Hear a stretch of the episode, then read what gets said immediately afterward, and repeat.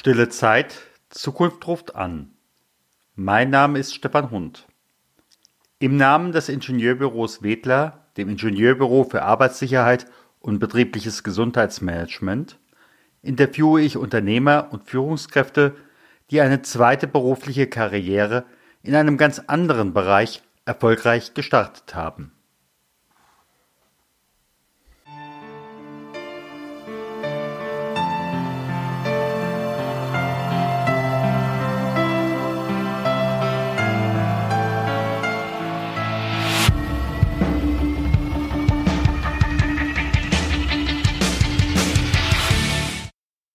Mein heutiger Gesprächsgast ist Christiane Germann. Liebe Frau Germann, ganz herzlich willkommen hier im Podcast. Wir haben uns dadurch kennengelernt, dass ich einen kleinen Zeitungsartikel über Sie gelesen habe. Wir kennen uns jetzt ein bisschen, aber die meisten kennen Sie noch nicht. Wer ist Christiane Germann? Ja, ich bin Christiane Germann, 38 Jahre alt und äh, lebe und arbeite seit drei Jahren in Berlin was muss ich wollen, um Ihr Kunde zu sein? Also ich bin selbstständige Social-Media-Beraterin für Behörden und Verbände. Das ist ähm, ja, das ist eine sehr spezielle Zielgruppe und ähm, gerne erzähle ich natürlich, wie ich dazu gekommen bin. Also ich frage jetzt erstmal, brauchen Behörden und Verbände eigentlich äh, PR und Social Media oder äh, ist da überhaupt eine Offenheit dafür da? Sie brauchen es absolut und äh, ja, es ist eine Offenheit da. Ähm, wenn wir jetzt das Beispiel Behörden nehmen, einige Behörden nutzen schon seit einigen Jahren soziale Netzwerke für ihre Kommunikation, also kommunizieren beispielsweise über Facebook oder Twitter oder Instagram. Allerdings ähm, sind viele noch so ein bisschen in der Phase des Ausprobierens und sind in dieser Phase vielleicht auch ein Stück weit hängen geblieben. Und ähm, ich habe dieses Jahr zusammen mit meiner Kollegin Linda die Amt 2.0 Akademie gegründet und wir möchten Behörden ein Stück weit mehr daran hinführen, wie man ähm, Social Media für die Kommunikation richtig und professionell nutzt. Weil wir müssen jetzt zu einer Professionalisierung kommen. Ganz klar, das sage ich natürlich jetzt auch mal als in Anführungsstrichen Kunde oder Bürger oder wie auch immer dieser äh, öffentlichen Einrichtungen. Was war für Sie der Auslöser der Veränderung? Ähm, also ich war insgesamt 19 Jahre Selbstverwaltungsbeamtin. Ich habe also im öffentlichen Dienst gearbeitet, über die Jahre hinweg in verschiedenen Behörden, ähm, zuletzt im Bundesinnenministerium, davor in anderen Bundesbehörden, aber auch auf kommunaler Ebene. Und zu dem Unternehmen ist es äh, ein Stück weit zufällig gekommen oder im Laufe von mehreren Jahren. Ich habe ähm, vor circa fünf Jahren ähm, im Bundesamt für Migration und Flüchtlinge gearbeitet in der Pressestelle und ähm, habe dort die Aufgabe bekommen, die neue Facebook-Seite aufzubauen und dann zu moderieren. Und ich fand diese Aufgabe wahnsinnig spannend. Ähm, Social Media war was, was mich persönlich auch sehr interessiert hat, ähm, was ich auch schon lange privat natürlich genutzt habe. Und da in diese Aufgabe habe ich mich dann voll reingehangen.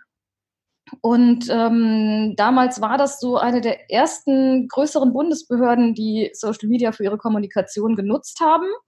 Und ähm, deshalb wurde ich dann immer von anderen Behörden gefragt, wie macht ihr denn das oder ähm, worauf muss man da achten? Und wir überlegen auch, das zu machen. Und ähm, weil ich gemerkt habe, da gibt es viele offene Fragen, habe ich so rein aus Interesse und als Hobby einen Blog gestartet zu dem Thema. Der hieß Amt 2.0. Und da habe ich eben anderen Behörden Tipps gegeben, worauf sie achten müssen. Und habe gleichzeitig über diesen Job Social Media Manager in der Verwaltung berichtet. Und ähm, ich hätte natürlich nicht gedacht, dass daraus mein Unternehmen wird oder dass ich mich gar selbstständig mache als Beamtin. Aber ähm, es war dann tatsächlich so, dass Schulungsinstitute auf mich zukamen und meinten, ja, wir würden zu dem Thema auch gerne Schulungen anbieten, können Sie als Dozentin ähm, mitwirken. Und das habe ich dann ein paar Mal gemacht und äh, das hat mir wahnsinnigen Spaß gemacht. Ich habe früher gar nicht gedacht, dass ich jemand bin, der anderen gerne was beibringt oder das gut kann. Aber das, da hat die Chemie sofort gestimmt bei diesen Social Media Schulungen. Und ähm, dann habe ich das immer mehr gemacht. Also dann habe ich das immer mehr neben meinem eigentlichen Job gemacht. Ähm, und ähm, ja, dieser Blog ist auch dann bekannt geworden und also zumindest in dieser Zielgruppe halt Behörden. Und ähm, dann hat sich das immer weiter aufgebaut. Aber eine ganze Zeit lang habe ich das trotzdem als Nebenjob gesehen. Ähm, und das nahm aber immer mehr Raum ein. Und Anfang dieses Jahres habe ich mich dann entschieden, ich mache mich mit dem ganzen Thema selbstständig.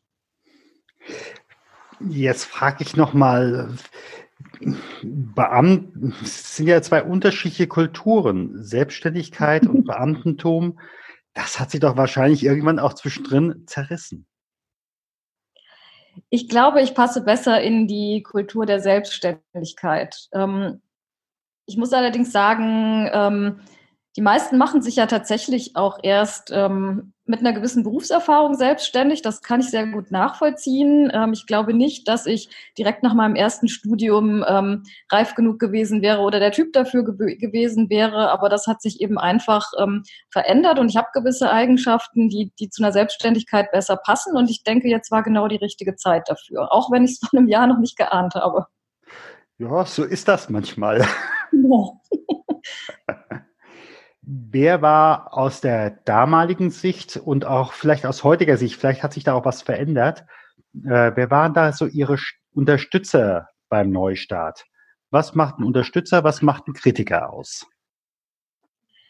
Also das war wirklich sehr, sehr überraschend. Ich habe ähm, Unterstützung aus sehr überraschender Richtung bekommen, nämlich zum Beispiel von meiner Mutter, ähm, Eltern wollen ja eher Sicherheit für die Kinder und sind, glaube ich, froh, wenn die Beamte sind. Und, ähm, und äh, da war ich also positiv überrascht, ähm, dass meine Mutter nicht gesagt hat, um Gottes Willen ähm, und nicht, dass dir dann das Geld ausgeht und ich dir dann Geld geben muss, sondern sie hat gesagt, nee, okay, das, ähm, das ist eine echt gute Unternehmensidee und äh, das passt auch zu dir und dieses Leben passt auch besser zu dir, deswegen mach es. Mhm. Ähm, oder auch ähm, mein ehemaliger Vorgesetzter, auch seit vielen, vielen Jahren Beamter, hat auch, äh, ein guter Freund von mir heute, hat auch nicht gesagt, nein, um Gottes Willen mach das nicht, sondern hat gesagt, ähm, also wenn ich noch mal 20 Jahre jünger wäre, ich würde es auch machen im Rückblick.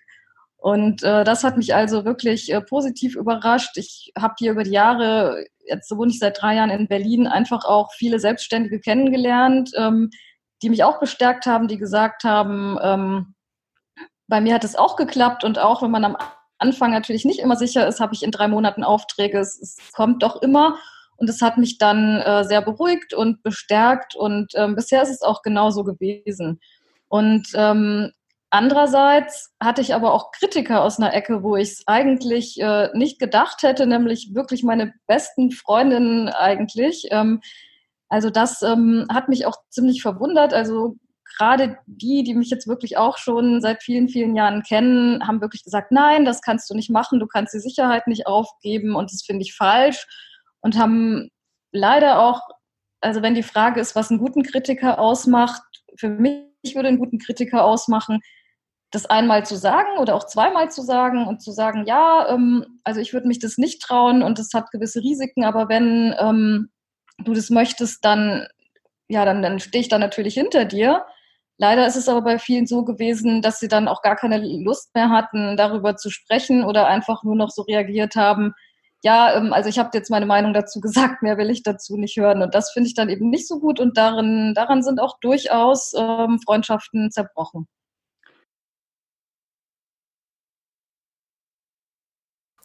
Und nun kommt der kleine Werbeblock. Sie sind Unternehmer, Sie sind Führungskraft und Sie sind unzufrieden mit Ihrer Situation. Wir laden Sie ein, aus dieser Situation in ein angenehmes Umfeld für einen begrenzten Zeitraum zu wechseln, um sich damit selbst in Bewegung zu bringen. Heldensphäre-schweigeseminare.de sind dafür die ideale Möglichkeit. In diesem Jahr starten wir vom 5. bis zum 12. Oktober und haben noch einige Plätze frei. Und nun geht es weiter mit dem Interview mit Christiane Germann. Ja, das ist schon ärgerlich, aber ist leider, ja, ist leider so. Waren das dann teilweise auch Menschen, wo, wo sie von außen her sagten, Mensch, eigentlich müsstest du es auch, aber du kommst nicht in die Schuhe?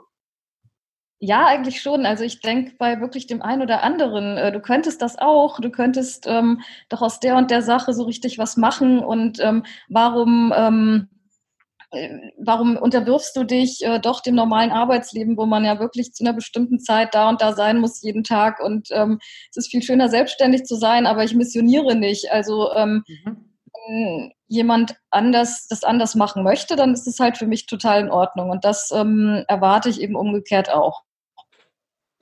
Was war so in der Veränderung Ihr belastendstes Problem und wie konnten Sie es lösen?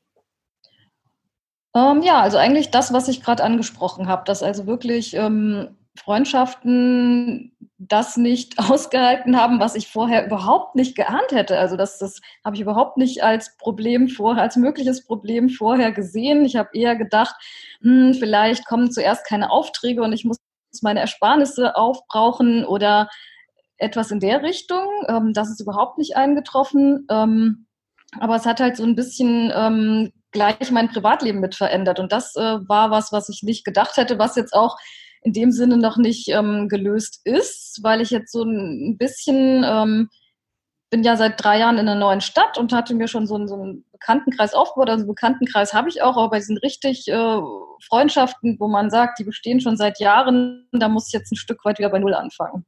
Mhm. Das ist heftig.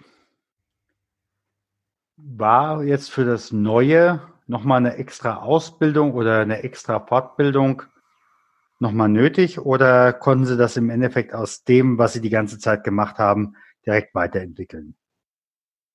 Ja, das ist ganz lustig. Also ich habe wirklich über die ganzen letzten Jahre immer mal wieder ähm, ja, mich weitergebildet. Also ich habe insgesamt äh, dreimal studiert. Mit dem Master bin ich jetzt fast fertig habe auch jede Menge Social Media Fortbildungen gemacht und ähm, das war aber immer nur so für mich selbst, also ähm, ohne konkretes Ziel. Ich habe immer gesagt, ach, das interessiert mich, das möchte ich machen. Zuletzt eben Master in Public Affairs and Leadership, ein MBA und ähm, jetzt passt plötzlich alles zusammen. Also es sah immer aus wie so ein Zickzack-Lebenslauf und für meine jetzige Tätigkeit ähm, passt es halt einfach total gut alles zusammen. Ja, das ist doch schön. Wenn Sie so zurückgucken, was war in der Veränderung der größte Fehler? Hm, Im Grunde gab es da keine größeren Schnitzer, muss ich mhm. sagen. Also ähm, dadurch, dass ich ja schon jahrelang das, was ich jetzt mache, neben dem Job gemacht habe, konnte ich da sehr viele Erfahrungen sammeln und konnte, glaube ich, größere Fehler vermeiden. Mhm. Ähm, also ich hatte auch schon Kunden, die konnte ich eben mitnehmen. Ähm, also was ähm, ja, was man, was man natürlich ähm, anführen könnte, aber was jetzt auch nicht unbedingt ein Fehler ist. Ich habe natürlich jetzt in den letzten zwei, drei Jahren, wo ich so beides gemacht habe, sehr, sehr, sehr viel gearbeitet und habe natürlich ähm, das Private ein bisschen vernachlässigt. Und äh, klar, das, ähm, das führt dann natürlich dazu, ähm, ja, dass man dann eben tatsächlich ähm, erstmal wieder gucken muss, wie pflege ich jetzt in, in der Zukunft besser die Freundschaften. Aber es hat ja alles was gebracht. Also ich habe jetzt äh, noch einen Abschluss gemacht, ich habe ähm, das alles so vorbereitet und ähm, das war im Endeffekt kein Fehler, sondern eben einfach eine Investition darin, dass ich jetzt eben frei arbeiten kann, was mhm. äh, ja und, und eben wirklich in meinem eigenen Unternehmen arbeiten kann, was einfach wahnsinnigen Spaß macht und was einfach ja jetzt so ein schönes Berufsleben ist. Das ist einfach schön. Absolut. Ich habe in meinen Interviews immer eine Fee. Und die Fee käme heute Abend zu Ihnen und sagt, Christiane, ich mache dir jetzt folgendes Angebot. Ich setze dich an den letzten guten Punkt deines alten Lebens zurück, wenn du Ja sagst. Und dann wachst du morgen früh genau da auf, aber du weißt nicht, was zwischendrin passiert ist. Was sagen Sie der Fee? Auf gar keinen Fall. Ich will genau da bleiben, wo ich jetzt bin. Dann komme ich zu dem nächsten Punkt. Was sind so die entscheidenden Ressourcen, die Sie aus dem Alten ins Neue mitgenommen haben? Hm, die entscheidenden Ressourcen, ähm, sind eigentlich das Wissen und die Erfahrungen, die ich in meinen 19 Jahren als Beamtin gesammelt habe. Also alles, was ich da, ich habe da so wahnsinnig, wahnsinnig viel gelernt. Also wenn man jetzt allein schon die letzten drei Jahre im Bundesinnenministerium sieht, das waren drei Jahre, in die die sogenannte Flüchtlingskrise gefallen ist, in die mehrere ähm, Anschläge gefallen sind, auch in Deutschland. Es gab ähm, die Regierungsbildung und noch mal einen Ministerwechsel und ähm, da war ich also wirklich sehr nah äh, dran, ähm, weil ich halt im Leitungsstab gearbeitet habe in der Presse und weil wir da natürlich auch in dem Sinne dann Krisenkommunikation und über schwierige Themen kommuniziert haben. Und ähm, ja, allein schon, was ich da alles jetzt gelernt habe, auch für meinen jetzigen Job, wo ich eben anderen Behörden ähm, beibringe, wie sie eben zum Beispiel Krisen über Social Media auch begleiten können. Ähm, das ist natürlich ein unschätzbarer Wert, aber auch ähm, die Jahre davor, ähm, selbst als ich damals ähm, in Kommunen gearbeitet habe, wir betreuen ja jetzt sehr viele Kommunen und einfach zu wissen, wie Behörden äh, so ticken, wie die arbeiten, was die besonderen Herausforderungen sind, das ist jetzt natürlich alles ähm, ein wahnsinnig wichtiges Wissen, was ich einfach äh, sozusagen mitnehmen konnte. Mhm. Und da bin ich für jedes Jahr dankbar. Und ähm, ja, und vielleicht diese ganze Vorarbeit, die ich einfach geleistet habe, also die vielen ähm, Fortbildungen, die vielen Abschlüsse, also ich habe sozusagen sehr, sehr viel Vorarbeit geleistet, die mir jetzt einfach ähm, zugute kommt. Ja, wenn Sie daran denken, was Sie heute beruflich machen, gab es so eine Idee schon mal so als Kind oder als Jugendliche? Haben Sie da vielleicht schon mal Ähnliches gemacht? nee, weil äh, den Job, den ich jetzt mache, den gab es ja damals noch gar nicht. Also soziale Netzwerke gab es damals noch nicht, keine Smartphones, ähm, auch noch kein Internet, als ich wirklich äh, Kind war. Somit ist mein Beruf erst ja vor kurzer Zeit erfunden worden und deswegen bin ich auch ganz ganz froh, dass ich eben genau jetzt ähm, und hier ja in dieser Situation bin, das machen zu können, weil vor 20 Jahren wäre das eben alles noch nicht möglich gewesen. Absolut. Allerdings hatte ich als Kind und Jugendliche schon so ein paar Interessen, die jetzt so ein bisschen damit reinfließen. Also ich wollte zum Beispiel immer was schreiben, was veröffentlichen. Ähm, und ähm, das kann ich ja jetzt, weil ich jetzt eben blogge, weil ich Gastartikel schreibe, ähm, vorhabe, ein Fachbuch rauszugeben zu dem Thema. Und Elemente, die ich früher schon immer mal umsetzen wollte, kann ich jetzt ähm, doch dann ausleben. Dann schließe ich auch da wieder den Kreis. Wenn ich jetzt mal so überlege, wo sehen Sie sich in 2024? Ähm, ja, das ist ein bisschen schwer zu sagen, weil ähm, wie sich der Job weiterentwickelt, das ist ähm, gerade in dieser Tätigkeit eben auch ähm, ein bisschen schwer vorauszusagen. Ähm, also ich denke, mein Job wird sich ähm, bis dahin mit dem Medium selbst auch noch ein bisschen verändern. wenn ich es mir aussuchen kann, möchte ich aber dann immer noch selbstständig und Unternehmerin sein. Mhm. Menschen, die sich im Augenblick mit dem Gedanken tragen, sich zu verändern, die lesen eventuell auch Bücher oder schauen Filme. Wenn Sie für sich überlegen, gibt es da so ein Buch oder ein Film, welches Sie empfehlen würden für denjenigen, der da im Augenblick im Nachdenken ist? Ja, also es gibt ein Buch, was mir sogar den letzten Schubs gegeben hat, ähm, mich selbstständig zu machen. Das heißt, äh, frei sein statt frei haben. Das ist von zwei Autorinnen, ähm, Katharina Bruns und Sophie Pester, die auch Unternehmerinnen sind, ähm, die ich auch ähm, kenne. Und ähm, das ist wirklich ein großartiges Buch. Also wenn man wirklich konkret überlegt, ähm, sich selbstständig zu machen mit einer guten kreativen Idee, dann ist das ähm, wirklich ein Buch, was einen sehr inspirieren kann. Mhm. Und ähm, dann habe ich neulich einen Film, den ich vor bestimmt zehn Jahren oder so mal gesehen habe, nochmal gesehen. Klingt vielleicht verrückt. Ähm, der Zusammenhang Brokeback Mountain, da geht es ja eigentlich um zwei schwule Cowboys. Mhm.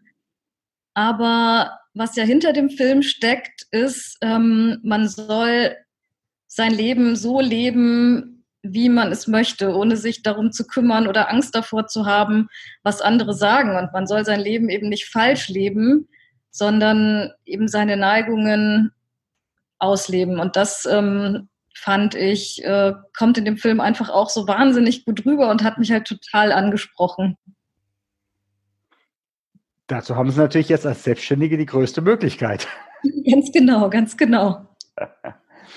Gibt es einen Leitsatz oder eine Lebensweisheit, den Sie uns schenken könnten? Also der Leitsatz unseres Unternehmens, der Amt 2.0 Akademie, mhm. ähm, bezieht sich eigentlich darauf, dass Behörden nicht so viel Bedenken haben sollen, äh, Social Media zu nutzen, weil da gibt es ja ganz viele Ängste. Ähm, und deswegen ist unser Leitsatz mehr Mut, weniger Bedenken. Und das ist im Grunde das, was ich auch den meisten immer sagen möchte. Ja, das ist wichtig. Und in Deutschland ist, glaube ich, äh, das Bedenkenträgertum allgemein ziemlich stark ausgeprägt. Und ähm, das finde ich manchmal ein bisschen schade, dass viele also erstmal fragen, ähm, oh, was spricht da alles dagegen? Was könnte eventuell alles schiefgehen, anstatt es einfach mal auszuprobieren und sich zu denken, na ja, wenn es schief geht, dann, dann fällt uns schon was ein. Ja. Da ist was Wahres dran, zumal die Veränderungen, die in den nächsten, ich denke mal, fünf bis zehn Jahren alleine auf uns zukommen, äh, wenn ich dann jedes Mal die Staatsbedenkenträger-Mine aufsetze, dann habe ich ein Problem. Ja, genau das ist es. Und das versuchen wir ein Stück weit zu vermitteln ähm, in unseren Schulungen und ähm, das versuche ich auch immer jedem zu sagen. Wie können die Podcast-Hörer Sie erreichen? Hm, also ich bin natürlich berufsbedingt ähm, in allen sozialen Netzwerken unterwegs, mhm. die man sich so vorstellen kann. Ähm, Facebook, Twitter, Instagram, LinkedIn zum Beispiel. Ähm, also nach wie vor ähm, kann man mich und uns unter dem Namen Amt 2.0 sehr gut finden, also unsere, unter unserer Website www.amt20.de und Amt 2.0, also ausgeschrieben ist auch mein Pseudonym äh, in all diesen Netzwerken. Wenn man das ähm, irgendwo eingibt, dann wird man wahrscheinlich auf uns stoßen. Das ist schön und äh, soweit ich weiß, gibt es ja da auch äh, ein äh, PDF, das man runterladen kann, wo man sich zumindest mal ein bisschen orientieren kann.